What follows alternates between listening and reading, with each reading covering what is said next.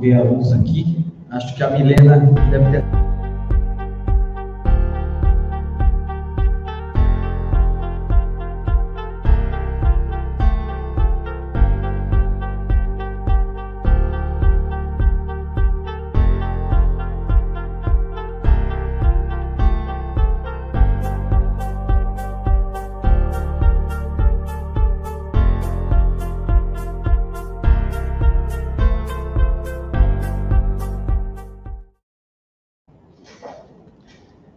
Pessoal, boa tarde agora.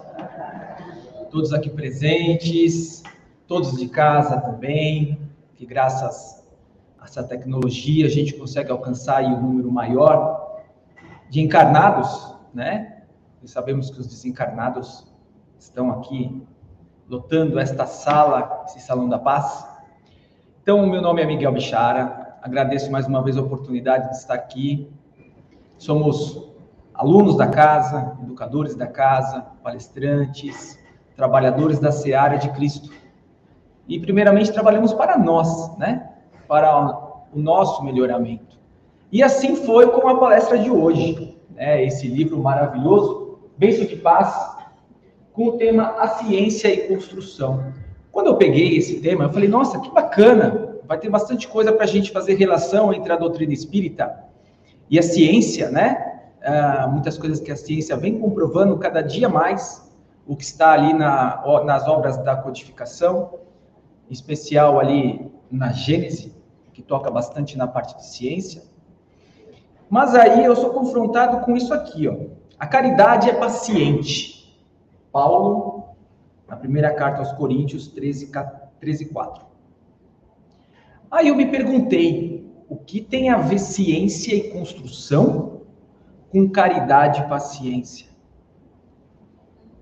Aí eu falei, agora eu vou começar a ler. Li o tema, li todo o livro e falei, não estou conseguindo linkar.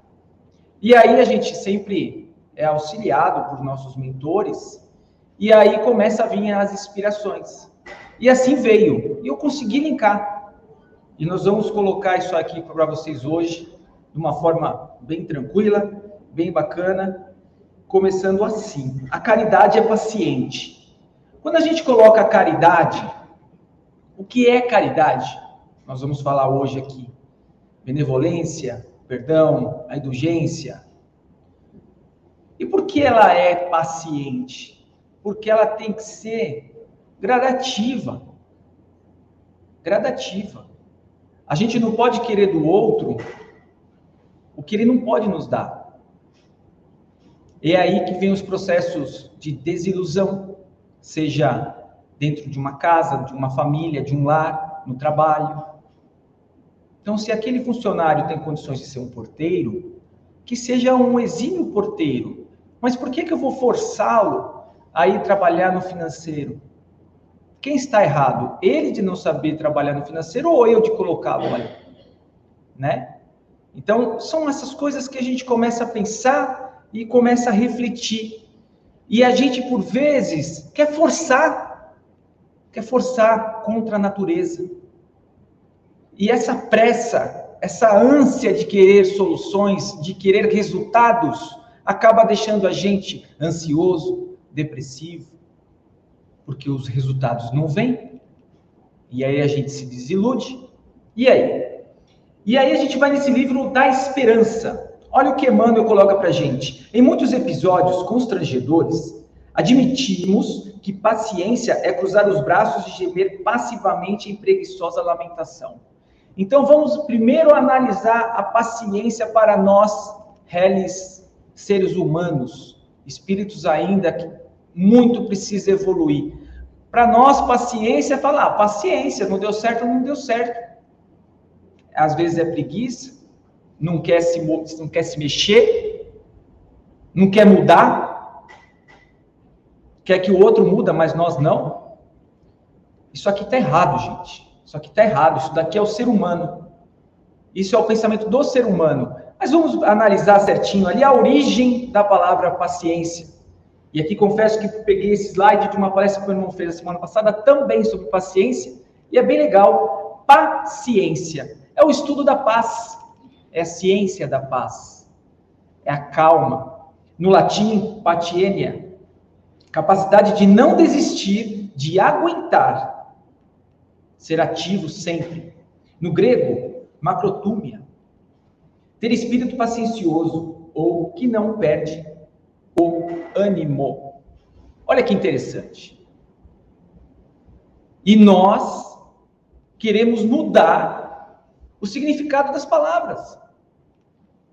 Né? Hoje em dia, tem vários, os jovens de hoje, até estava conversando ontem com os meus filhos, sobre os, os novos dialetos né, que o brasileiro está usando, os jovens estão usando. Não é mais um encontro com os amigos, agora é resenha, né? Então a gente às vezes começa a modificar ao nosso bel prazer coisas que não poderia. E a gente acaba desvirtuando o significado e desvirtuando os nossos atos nas nossas vidas.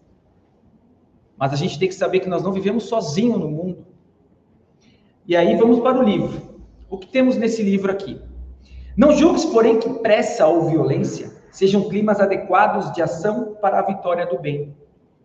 Então, como nós estávamos falando, se a gente quer que algo mude, precisamos ter calma. Sermos resilientes, resignados. Querer tirar um litro de uma garrafa de pelo menos um litro. Agora, quem quer tirar leite de pedra não vai conseguir.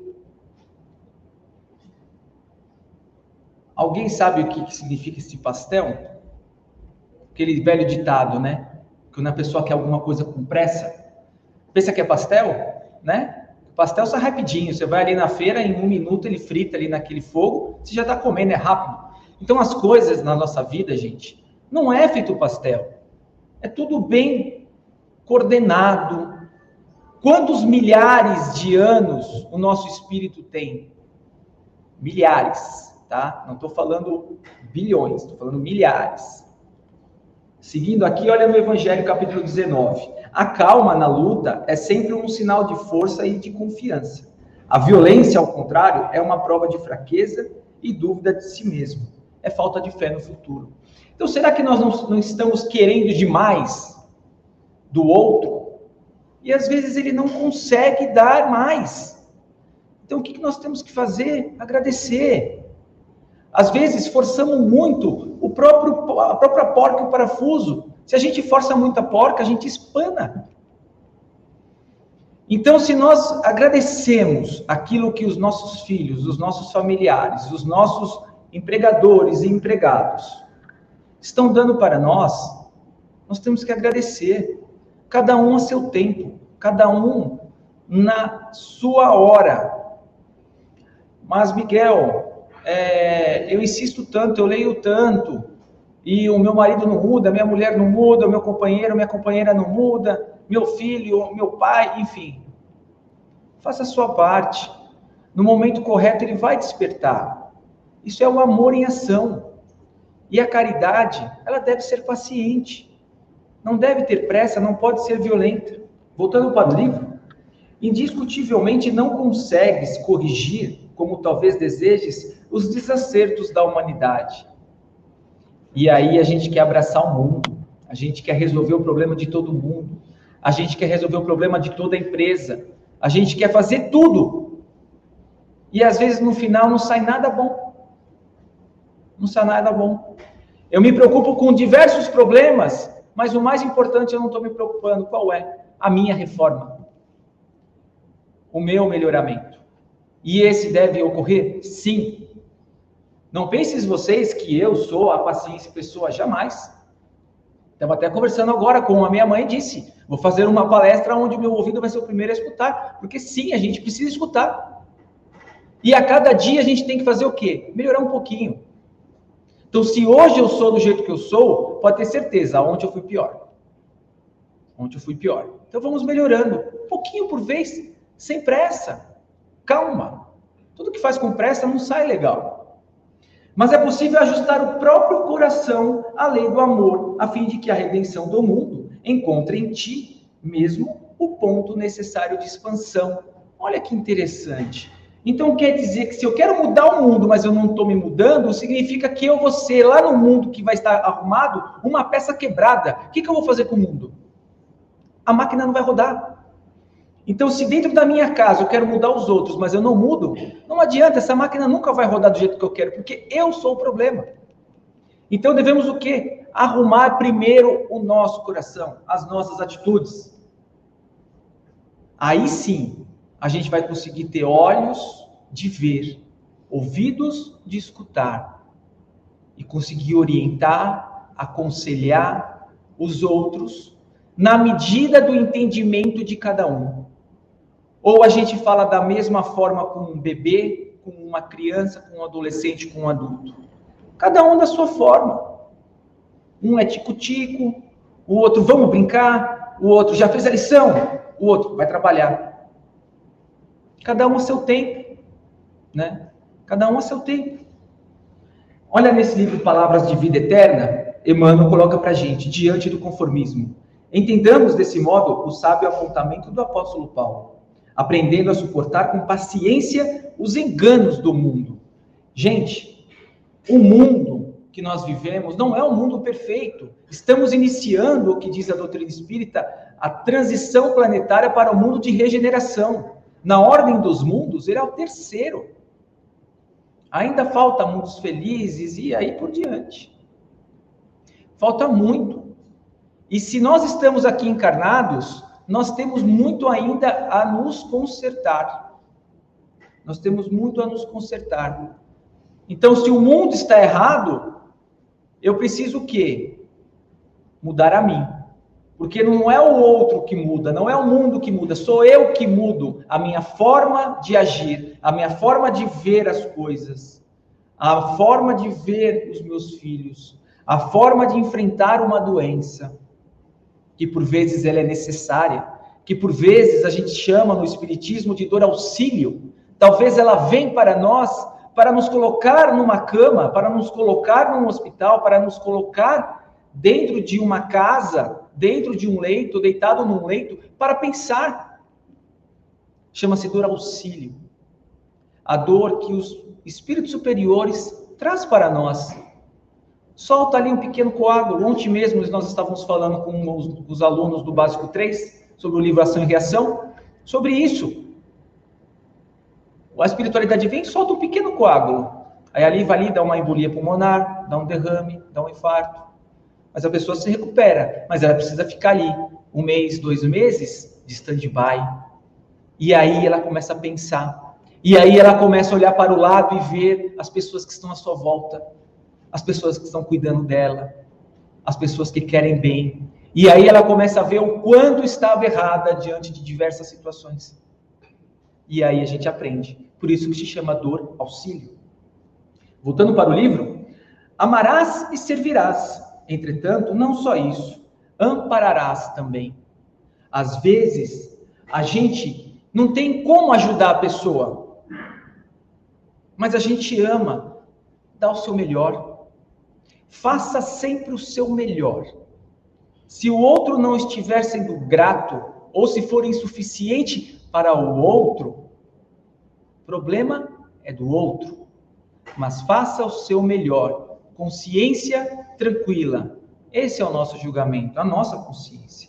Compreensão pede amadurecimento de raciocínio nos refolhos da alma. Amadurecimento. É isso que vocês estão fazendo aqui hoje. Estão aqui buscando entendimento, buscando auxílio, buscando tratamento para quê? Para serem pessoas melhores, para colocar o amor de uma forma melhor, e eu estou aqui hoje dando de graça o que de graça também recebi. Porque essa é a nossa obrigação. Nós, trabalhadores espíritas, somos mais devedores. São aqueles que receberam uma carga maior de ensinamento e assumiram uma responsabilidade muito grande. E precisamos trabalhar. E que cada um de nós possamos ter noção do que Cristo fez por nós e aí a gente vai ver o quanto a gente, não vou dizer somos devedores, porque ele jamais vai cobrar nada de nós, como vamos falar aqui. Questão 886 sobre caridade, né? Já falamos no início. benevolência, indulgência e perdão. Então, quando o que é caridade? E nós, ah, na sala de aula, é, no mês passado, conversando sobre o que é caridade, os alunos ficam um pouco perturbados, não sabem ali trazer as palavras benevolência, indulgência e perdão. Aí, minha mãe sempre me ensinou, lá quando eu estudava, sempre a fazer algumas relações para fixar a ideia das coisas. Sempre relacionar, pega a primeira letra, pensa em alguma coisa, né? Pensa em alguma fruta que você gosta, faz uma saladinha de fruta, é a resposta, você vai lembrar. E aí eu trouxe para eles o quê? Como o que a gente precisa para viver, para evoluir, praticar a caridade? O que, que um país precisa para evoluir, para desenvolver? Ter um PIB muito bom. O que, que é o PIB? Produto Interno Bruto. O quanto está produzindo, o quanto está vendendo, o quanto está exportando. PIB perdão, indulgência, benevolência. Aí quando a gente coloquei isso para os alunos, falei, gente, o que é caridade? É PIB. Então, para o mundo material, que é o produto interno do mundo para um país e desenvolver, precisa de um PIB bom. E para nós desenvolvermos como espírito, precisamos de uma caridade, colocar ela em prova, e é o nosso PIB. Perdão, indulgência e benevolência. Né? A partir daí, eles conseguiram fixar, e sempre quando a gente pergunta, a gente nem fala mais caridade, a gente fala então o PIB de vocês, como estão, tal, a gente já traz isso daí de uma forma mecânica e eles ali no automatismo já estão habituados. Coloque em prática. Capítulo 9, item 7. Sede pacientes, a paciência também é uma caridade, olha lá. E deveis praticar a lei de caridade ensinada pelo Cristo, enviada de Deus, enviado de Deus. Temos que praticar a paciência, gente. A raiva, a angústia, o perdão tem que vir antes disso tudo.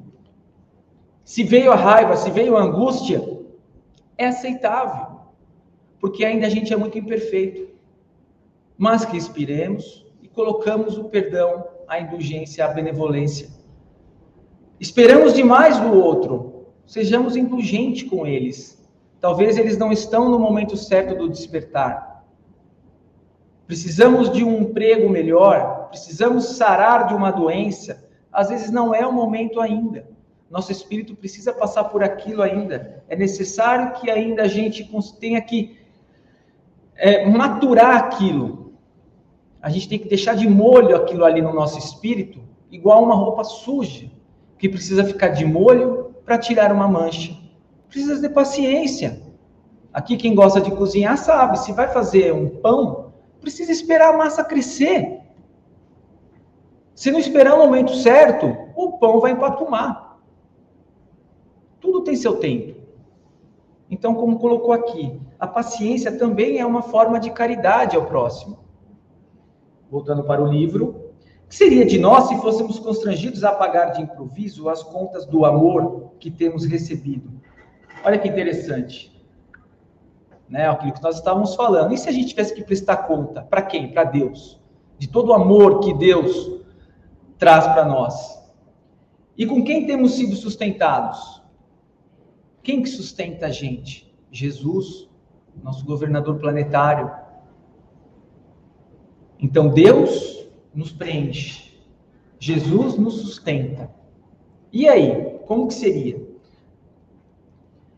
na longa fileira de nossas reencarnações através dos séculos, né? Como que seria tudo isso? Olha que interessante, e aqui entra a ciência e a construção, fazendo o link com paciência, com a caridade, com o amor. Se a gente olhar para essa espiral, o nosso planeta Terra está aqui no meio foi criado há 4,6 bilhões de anos. Então, por uma nebulosa, por uma fagulha do Sol, Deus colocou nas mãos de Jesus o planeta Terra. E ele veio, então, durante todos esses bilhões de anos, fazendo diversos ensaios, preparando a Terra, preparando os micro-organismos, para que o homem, aqui apenas, nos últimos milhares, estou falando em mil, né? Milhares, pudesse usufruir. Olha a paciência, olha o amor que Cristo, Cristo, hein? Quantos bilhões de anos que Cristo precisou fazer diversas experiências para que chegasse o planeta Terra no momento certo para que nós estivéssemos aqui. E aí nós queremos começar academia hoje e amanhã já ter perdido 10 quilos? Ora! Onde está a nossa paciência? A gente quer que o nosso marido, a nossa esposa, os nossos companheiros mudem de um dia para o outro. Talvez é necessário três, quatro reencarnações dentro da mesma casa, dentro do mesmo casamento, para que as coisas se acertem. A gente não sabe o quanto nós estamos devendo na, no equilíbrio, na justiça de Deus. E às vezes a gente quer tudo rápido. Não. Qual a solução? Faça o seu melhor hoje. Porque hoje é o seu melhor. Com certeza, o seu melhor de amanhã vai ser melhor ainda. Mas, Miguel, não estou entendendo direito aí aonde que está o homem. Olha aqui, para vocês terem uma ideia, para o pessoal de casa. Está aqui, ó. É como se essa linha azul, ó, aqui é a formação do planeta, tá? Aí aqui o azul são os procariontes. Primeiro organismo que foi criado. Depois os eucariontes, multicelulares, os animais é esse azul, os vegetais terrestres, esse amarelo, os mamíferos, o laranja, e essa pontinha aqui, ó, somos nós. Olha a paciência que Cristo teve conosco. E isso a ciência prova. E isso o Espiritismo já fala na Gênese. No livro Caminho da Luz, também. Olha aqui, olha onde nós estamos. Olha a paciência que Jesus teve para fazer a terra. Então, onde está a perfeição? Na natureza. Jesus deixou o mundo perfeito para nós. E a gente quer de um dia para o outro mudar o mundo? Olha o rio, os processos erosivos. O rio faz o seu curso, sem pressa mas ele faz o seu melhor. Aí eu pergunto: estamos fazendo o nosso melhor? Quer dizer do lavrador que propiciasse leito e adubo à semente, sob a condição de ser correspondido com fruto em apenas algumas horas? Imagina! Eu plantar uma semente e daqui a algumas horas já colher o fruto? Do professor que instituísse o apoio da escola, exigindo por isso que o aluno efetue a conquista de todos os louros culturais em uma semana? Não dá, gente. Não dá. Tudo a seu tempo. Direitinho. Então, o 2 mais 2, primeira série. O 2 vezes 4, segunda série. Que na minha época era série, agora é ano, né? E assim vai. Equação do primeiro grau, equação do segundo grau, aritmética, geometria. Isso falando na matemática. Fora falar sobre semântica, sobre as biologia, química, física. Auxilia aqueles a quem amas. Então, antes da gente começar com aquele estranho da rua, que eu quero que às vezes tenha um pouquinho de paciência para eu passar com o carro antes dele, que às vezes eu buzino, eu xingo, eu brigo. Vamos primeiro começar aonde é fácil. Aonde? A quem a gente ama imediatamente. Vamos começar aí dentro de casa, no nosso trabalho, na nossa escola. E aí sim. Mas aonde primeiro de tudo? No nosso coração. Então vamos nos amar. Vamos tirar a culpa de cima da gente. Ah, eu sou culpado. Não, não é. Se você foi, você foi. Não é mais. De agora em diante você tem a solução. Então agora vamos mudar. Agora eu tenho conhecimento. Agora eu tenho conhecimento. Agora não tenho mais o que fazer. Tenho que ter paciência, mas eu tenho que mudar. Começando hoje. Ah, mas para terminar amanhã? Não. Comece hoje. Quando eu vou terminar? Sem pressa. Sem violência. Vai no seu tempo. Se você quiser acelerar um pouquinho, acelere. Mas veja se você está fazendo o seu melhor. Se o seu melhor está saindo bom. Está sendo bom para você. E principalmente para os que estão em volta. No entanto, não lhes solicites espetáculos de entendimento e gratidão que ainda não sejam capazes de oferecer aquilo que nós já havíamos falado. Como que eu vou querer que o meu filho de 10 anos resolva talvez um problema que talvez ele só vai aprender na faculdade com 20, 25? Não dá. Não tem como eu querer que ele comece hoje a fazer, a minha filha comece hoje a fazer ginástica e amanhã que ela dê três, quatro piruetas aqui. Não dá. Tudo a seu tempo. Isso só vai trazer o quê? Discórdia dentro da nossa casa. Paciência paciência também é uma caridade. Nesse livro Transtornos Psiquiátricos e Obsessivos, Bezerra de Menezes ensina o seguinte: o Espiritismo, sem dúvida, é uma ciência de libertação de consciências e de vidas, por trabalhar na causa das aflições que aturdem o espírito humano no seu processo de crescimento moral e de significação individual. Miguel, o que quer dizer aqui? Quer dizer que nós aqui que estamos hoje aprendendo, ensinando, usufruindo do Espiritismo, precisamos aprofundar, entender as causas. E aí sim a gente vai ver que os efeitos é matemático. Os efeitos são matemáticos. Muitas coisas que acontecem conosco faz parte do nosso crescimento moral e todo esse crescimento, ele é individual. Então, por vezes, pode, dentro de uma mesma família, uma pessoa evoluir moralmente e a outra não. Tem que entrar em atrito? Não. Cada um a seu tempo. Não devemos julgar. Devemos o quê? Amparar, como já falou aqui. Pensa nisso e semeia o bem quanto possas, dê o seu melhor. Porque a caridade é paciente, e na caridade infatigável se edifica, em favor de nós todos, a paciência de Deus. Ora, se Jesus precisou de 4,6 bilhões para chegar num planeta para a gente, quanta paciência Deus teve com ele? E ele estava ali. E agora existe dentro de nós o que? A fagulha divina. O que é essa fagulha? A consciência, o raciocínio, que é o que nos diferencia dos animais. E o que estamos fazendo desse raciocínio?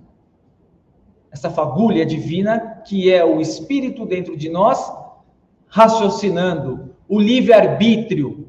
O que, que estamos fazendo? Certo? Errado? O certo e errado, às vezes, ele é relativo, porque nem todos estão no mesmo grau de intelectualidade. Você acabou de falar, Miguel? Sim. Então, mais uma vez, façamos o nosso melhor. Façamos o nosso melhor. A doutrina espírita, considerada a terceira revelação, veio aí com diversas parábolas, dentre elas, os trabalhadores da última hora, Olha nós aí, espíritas, tendo toda essa responsabilidade para iluminar o mundo, né? Muitas parábolas a gente consegue explicação, né? Praticamente todas até hoje que eu estudei no espiritismo. Nesse livro Confie e Segue, fonte oculta, o item. A paz que jamais se compra é uma luz interior, olha a, fagulha, uma luz interior que nos clareia o caminho para encontrar do melhor que Deus nos reserva. Entretanto, estejamos convencidos de que nas bases da consciência tranquila, em que a paz encontra nascedouro, jaz a fonte oculta da paciência. Então, se nós queremos atingir a consciência tranquila, primeiro passo, paciência. Paciência para encarar tudo que está à nossa volta e saber qual é a melhor solução daquele problema. E nós sabemos, mas temos que ser pacientes. Temos que ser pacientes. Vocês provavelmente já devem conhecer a parábola das bodas de Canaã, o casamento ali, aonde acaba o vinho. E aí então Maria chama seu filho. Jesus nos ajude. Acabou o vinho. E o pai da noiva vai passar, o pai do noivo vai passar vergonha. E normalmente naquela época era servido o quê? Os, melhor, os melhores vinhos no início. Depois que o pessoal já estava embriagado, vinha depois com um vinho de uma qualidade menor. Para eles beberem, eles não iam nem sentir a diferença. Mas como é com Jesus? Com Jesus é tudo a seu tempo. Imaginasse se Jesus viesse com as revelações que trouxe para Kardec, viesse há 2023 anos com essas mesmas revelações, falando sobre reencarnação, falando sobre fluido corporal, fluido cósmico universal, falando sobre comunicação dos espíritos com os homens. O que será que eles iam fazer? Olha, já, o que já fizeram com Jesus ele trazendo ali em parábolas, em histórias, para quebrar um pouco aquela firmeza, rigidez dos dez mandamentos de Moisés, que também na época de Moisés, através dos Espíritos, através de Jesus, precisava ser daquela forma, porque eram homens primitivos, precisavam do certo, errado, certo, errado. Aí vem Jesus com o amor, e suas parábolas. E com paciência, com muito amor, vem agora, por último, trazendo as revelações espirituais através da doutrina espírita. Pois agora estamos preparados, agora temos condições de entender. Então ele deixou para o quê? Para o final.